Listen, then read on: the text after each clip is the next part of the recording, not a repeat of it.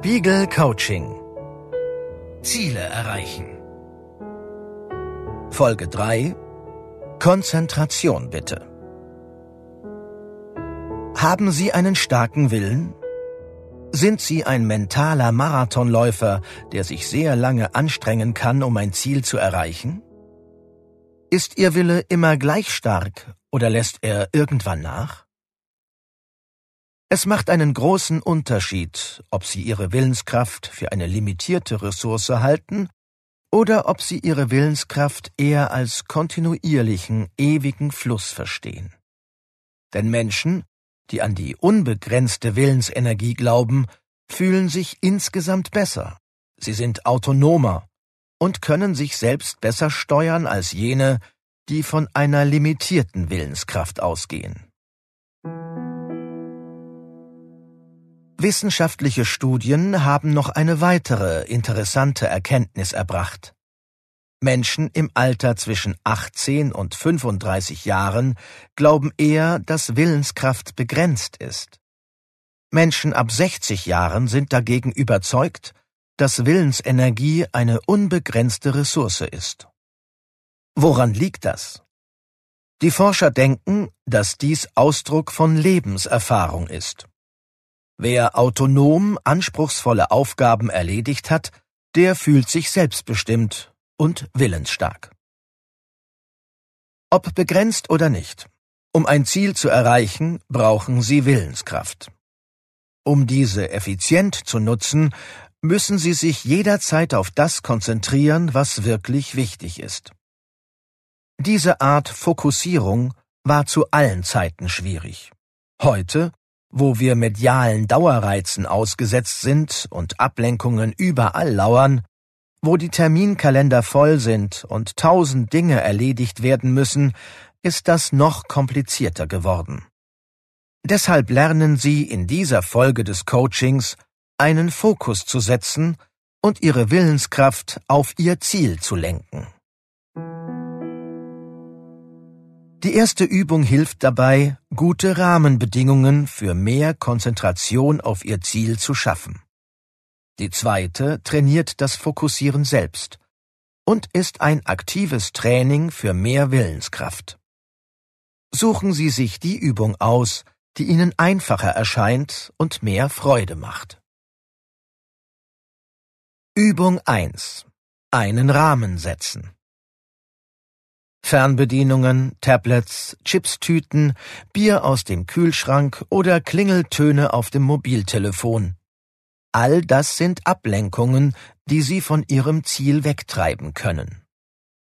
Erinnern Sie sich an Ihr persönliches Ziel und versuchen Sie in den nächsten Tagen, die Umgebung zu Hause und im Job so zu gestalten, dass alle Verführungen und Ablenkungen außer Griffweite und Sichtweite liegen oder sogar unerreichbar sind.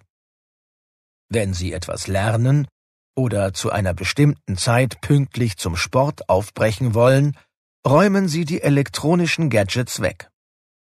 Wenn Ihr Ziel ist, nur richtige, regelmäßige Mahlzeiten zu essen, dann verbannen Sie Snacks.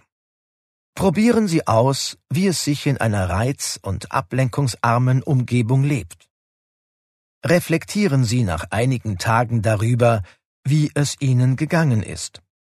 Falls Sie merken, dass Sie ruhiger geworden sind und sich weniger ablenken lassen, setzen Sie sich diesen klaren Rahmen auch in den nächsten Wochen. Übung 2 Konzentrationsspanne erhöhen. Die Anziehungskraft der sozialen Netzwerke oder der Handynachrichten ist für viele Menschen sehr stark. Oft wird sie besonders drängend, wenn man gerade konzentriert an einer Arbeit sitzt, für eine Prüfung paukt, eine Bewerbung schreibt oder etwas lernt, das man für sein Ziel braucht. Versuchen Sie deshalb eine Woche lang, während solcher konzentrierter Arbeitszeiten, länger als sonst die Finger von den Medien zu lassen. Wann immer Ihnen in den Sinn kommt, Ihr Handy zur Hand zu nehmen oder Mails zu checken, wenden Sie die sogenannte Zehn-Minuten-Regel an. Sagen Sie sich, dass Sie nun noch zehn Minuten weiterarbeiten. Wenn Sie dann immer noch Lust haben, das Handy zu nehmen, dürfen Sie es tun. Der Trick ist, dass Sie sich mit dieser Regel über den Drang, die Nachrichten zu checken, hinweghieven und nach zehn Minuten oft schon vergessen haben, dass Sie sich ablenken wollten. Sie können diese Technik auch anwenden, wenn Sie Lust auf Süßigkeiten haben. Der Satz Ich warte noch zehn Minuten, wenn ich dann noch möchte, gebe ich dem Impuls nach, ist in vielen Situationen ein gutes Hilfsmittel. Experimentieren Sie in den nächsten Tagen immer wieder damit. Wenn Sie merken, dass Ihnen das etwas bringt, behalten Sie die Technik bei. Sie ist ein aktives Training für die Willenskraft. Falls Ihr Ziel ist, regelmäßig früher schlafen zu gehen, dann gibt es auch dazu eine Studie. Wer einen stressigen Tag hinter sich hat, sollte in der Nacht ausreichend schlafen, um wieder fit zu werden. Den meisten Menschen ist dies bewusst.